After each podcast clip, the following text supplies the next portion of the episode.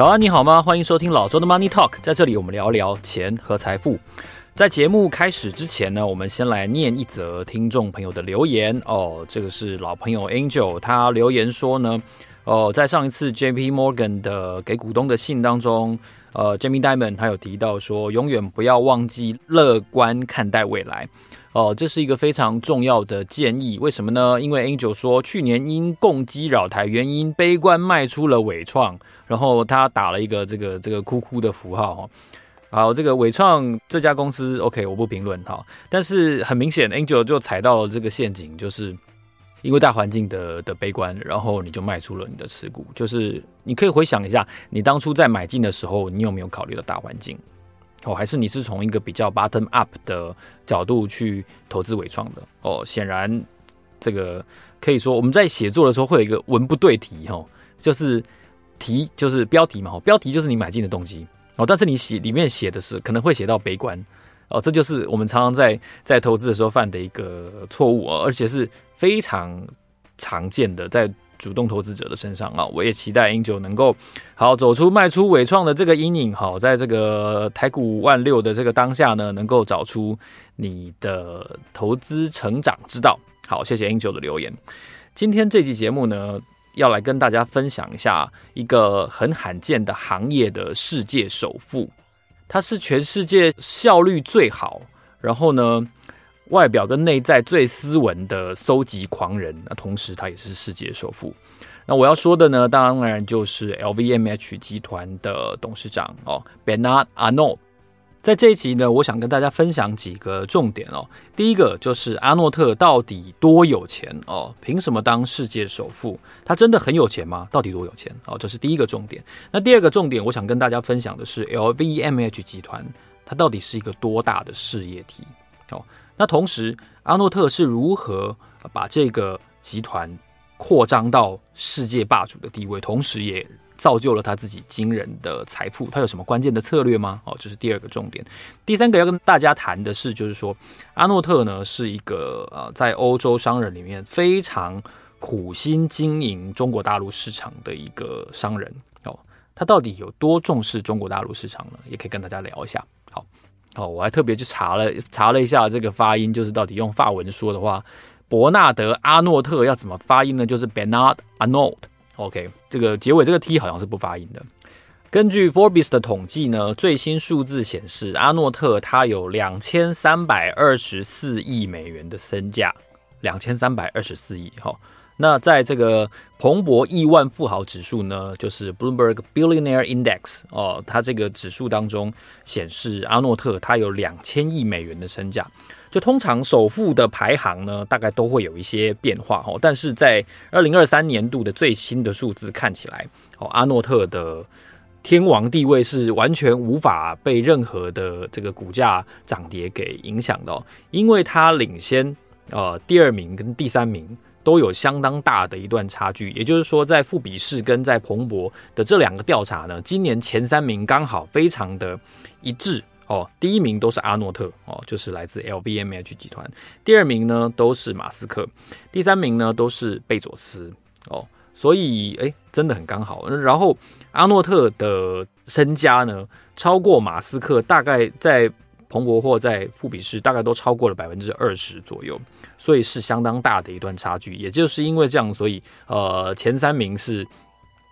顺序非常呃稳定的哦，都是这三个人。那同时我也顺便跟大家聊一下，就是在富比士的版本里面呢，台湾的首富前两名跟彭博的前两名也都是一致的，都是长春石化的创办人林书鸿。在富比士版本里面呢，林书鸿的身价有七十八亿美元，他排行全球第两百七十三。在彭博的版本里面呢，长春石化林书鸿的身价是七十五亿，OK，whatever，反正就是七十几亿，就是换成新台币超过两千亿哦。那第二名呢，都是最近呃有可能有一些失忆的这个郭董郭台铭哦。在富比士版本里面，郭台铭的身价是七十二亿美元，全球排名是三百一十三哦。在彭博的版本里面呢，郭台铭的身价是六十八亿美元哦。不管怎么样，反正都比我们高很多哦。这个数字是提供大家参考。那 LVMH 集团除了这位这位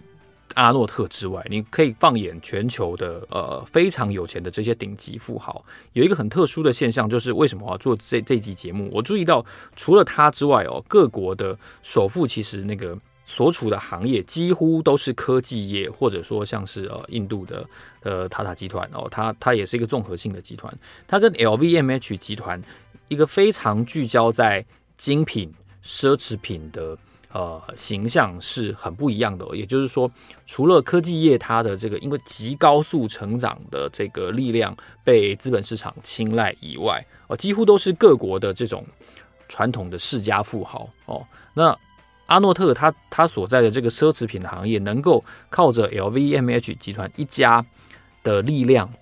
推动他成为全球首富，而且看起来这个身家是远远超过其他的科技业出身的贝佐斯跟马斯克，他必然有一些值得关注跟研究的地方，所以我就稍微做了一些理解跟功课，那我就发现了一些很有趣的现象。首先，先跟大家分享一下，就是阿诺特其实他本来就是一个嗯，可以说是富豪出身的啊，他甚至是富二代或富三代的角色哦。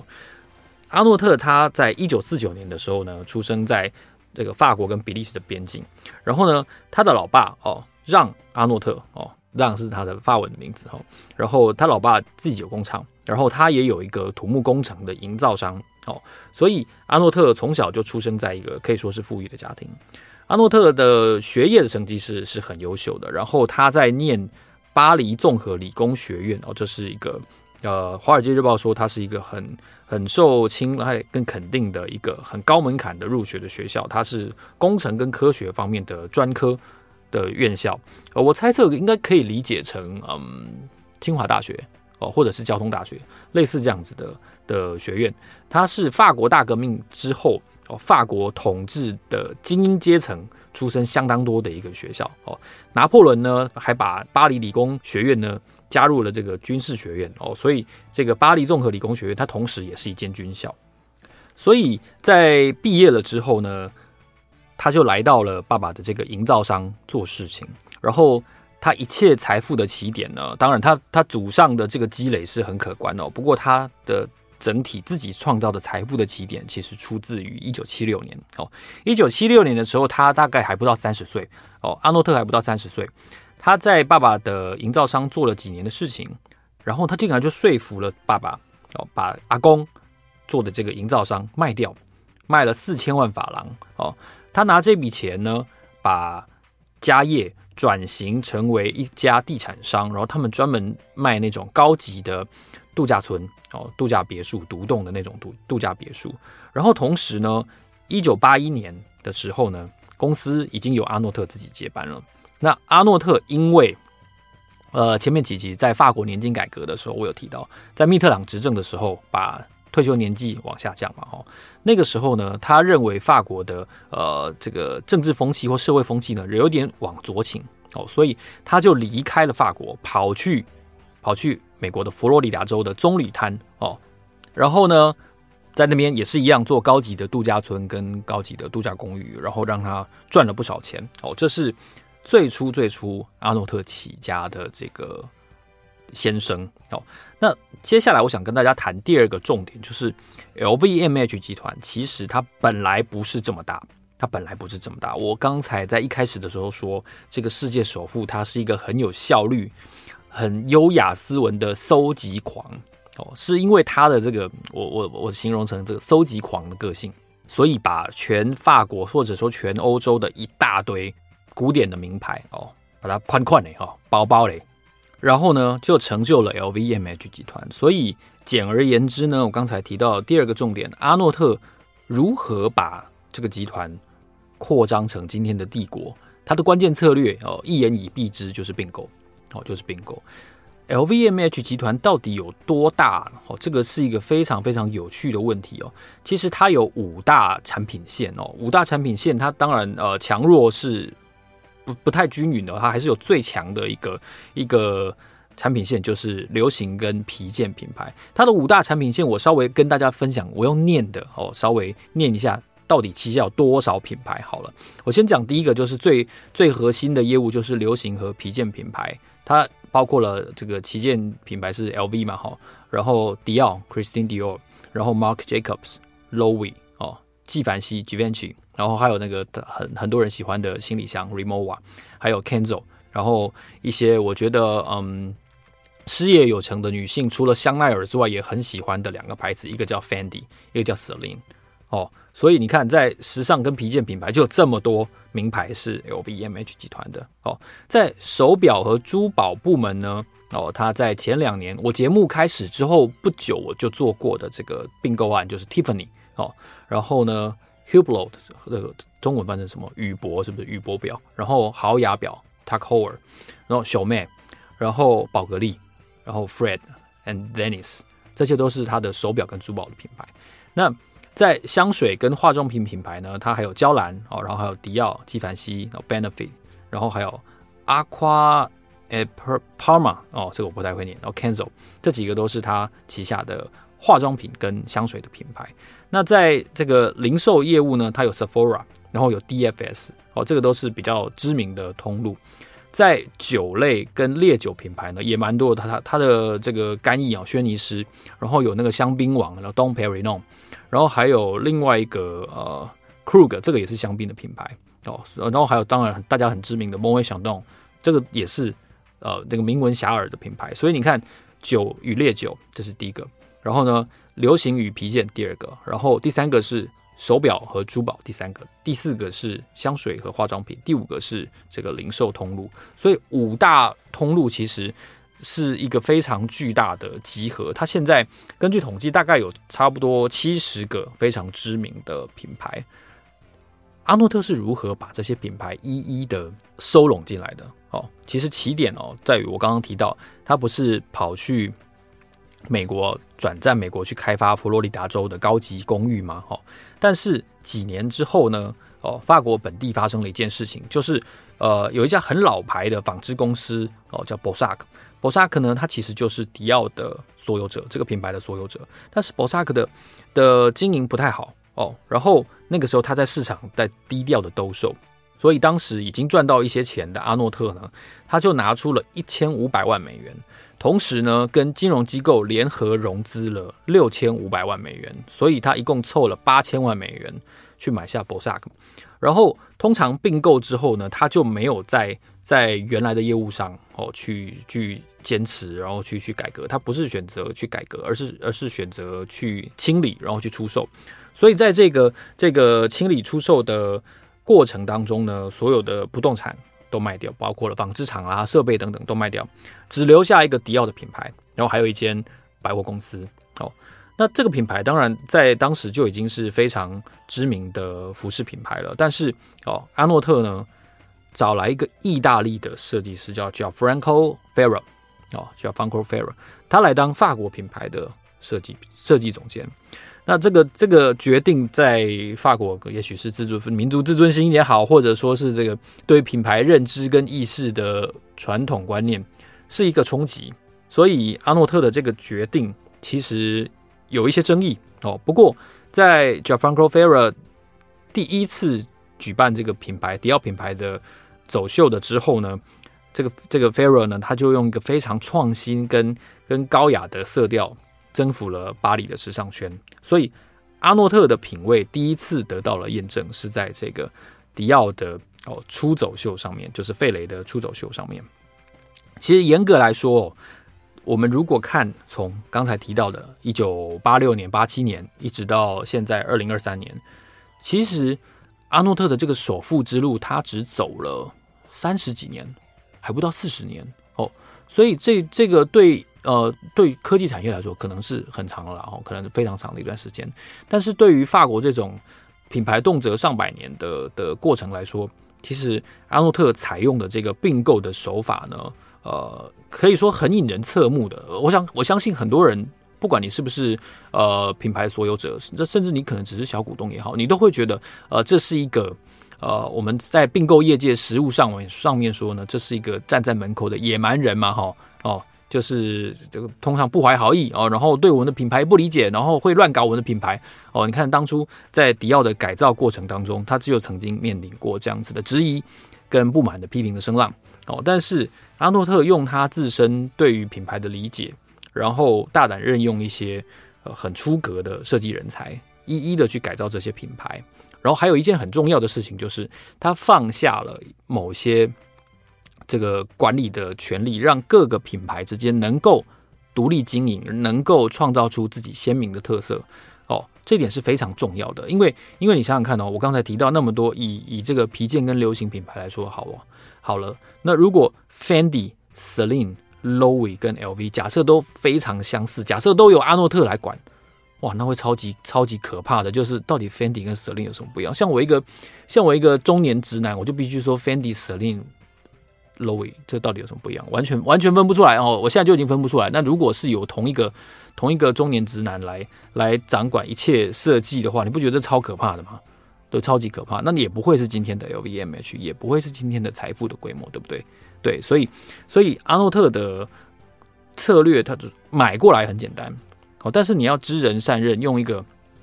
比较创新的设计人才去发扬他的品牌精神，然后而且同时管理归管理，经营归经营，设计归设计，这件事情就不太容易做到。但是在这个收购成为七十几个品牌的过程中，看起来阿诺特是有非常独到的管理的手法。那如果我们用一个长期的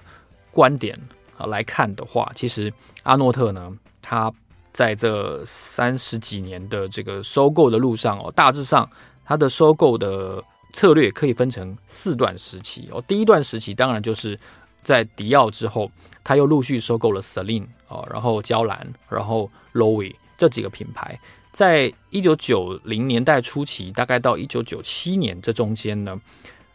阿诺特主要的眼光是看向那些就是流行跟。皮这个皮件品牌，然后还有一些精品零售。当时呢，他也把 DFS 跟 Sephora 给买下来了。好，所以他们同时扩张了集团的这个零售的通路。同时呢，它也在这个皮件品牌有相当大的斩获，包括了 Celine and Loewe，然后还有娇兰。这是第一个时期。那第二个时期，我们看到的是大概九九年到零一零二年左右这段期间呢，阿诺特跟他的核心干部主要布局的重点大概是精品的手表，还有精品的珠宝哦，这两个产品线包括了豪雅哦，就是 Howard，像是 Fresh，然后像 Benefit 这个品牌都是在这段时间给包进来的哦，所以在零一年、零零二年以后呢，其实公司的这个 LVMH 的五大业务的产品线慢慢初具了雏形。那第三个时期呢，就是大概在零八年到一二一三年这段期间哦，包括了像宝格丽，好像是这个 Loro Piana 哦，这两个品牌呢，就是高级的奢侈品呢，也都被 LVMH 集团给并购下来了。第四个时期呢，就是差不多二零一五一六这段期间哦，到现在又再度进入了一个非常呃活跃的并购期哦，这段期间包括像是。迪奥，哎，然后这个 Tiffany 哦，都是，还有一个叫 Off White，这几个品牌呢，都是在皮件，然后在珠宝品牌的两大布局的重点哦，所以，所以从当然这个我们说要怎么讲？精品或者说奢侈品哦，他们自己这个行业里面，它也有一个所谓的鄙视链哦，就是也有这个至高无上的王者。以以皮件来说，当然就是爱马仕嘛。哈，爱马仕以下也有一个鄙视链，爱马仕这个看不起谁谁谁，然后谁谁谁再再看不起下一阶的。所以，所以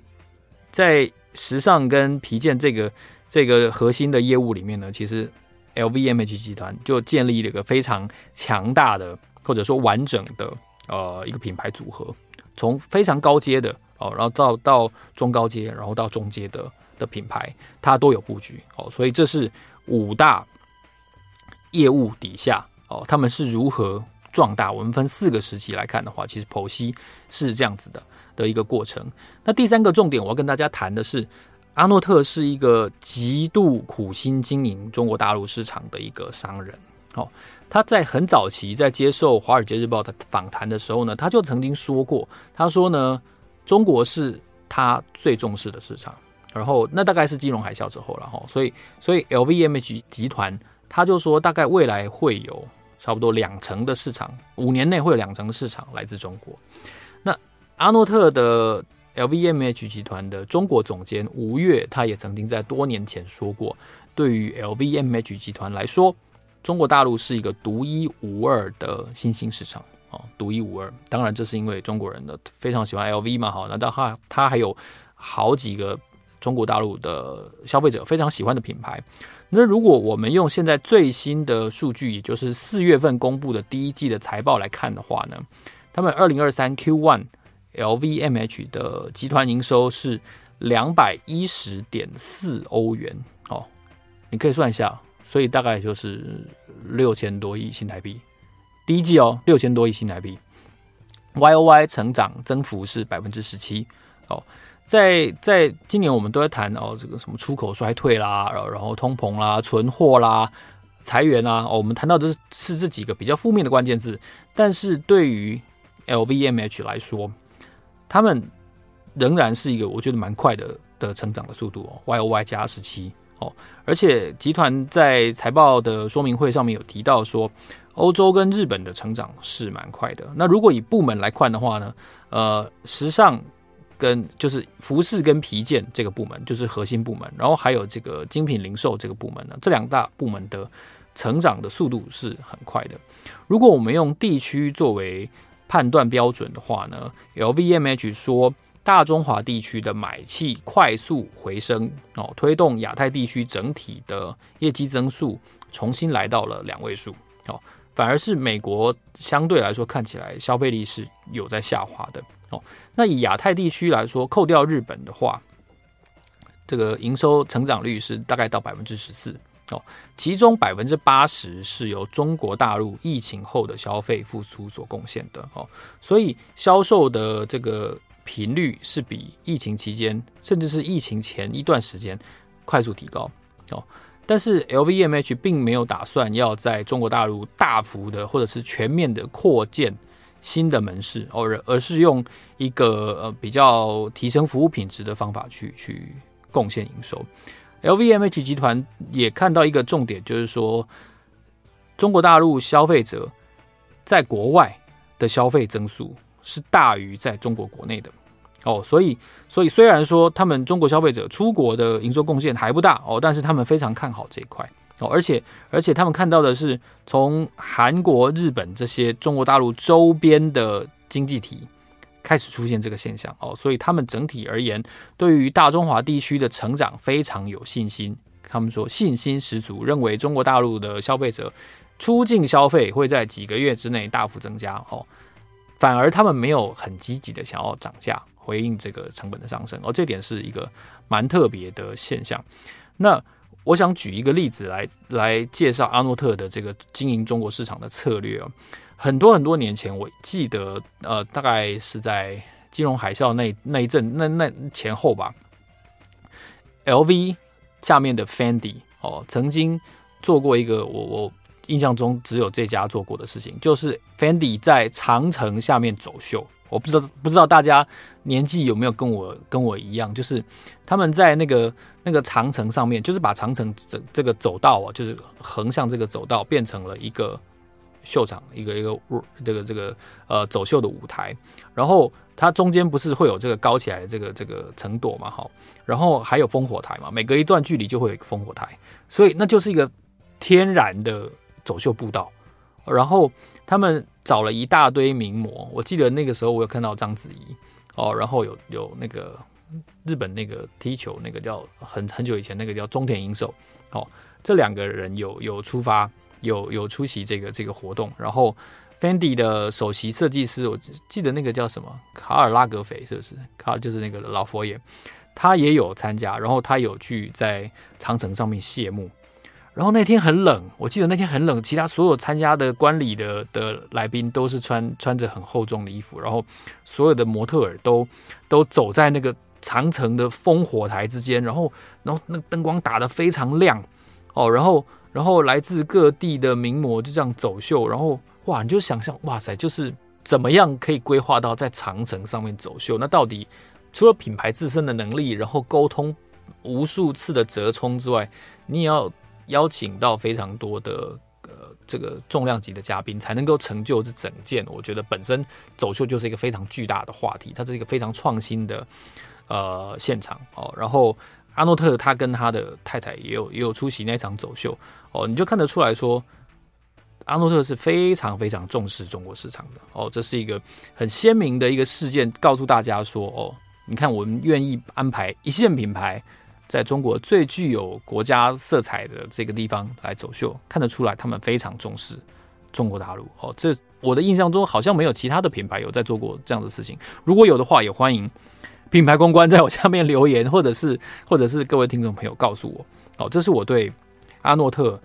成为世界首富的这个大半生哦，一个非常非常呃基本做的一个功课跟研究，把这些。功课的整理心得呢，分享给大家。如果你喜欢这集节目的话呢，欢迎你在节目下方有按五颗星，或者是在 First Story 上面留言告诉我哦，你想要听到什么样更多的商业新闻或者是人物的专访，我都希望能够在规划之后呈现给大家。好，老周的 Money Talk，让我们下期见，谢谢，拜拜。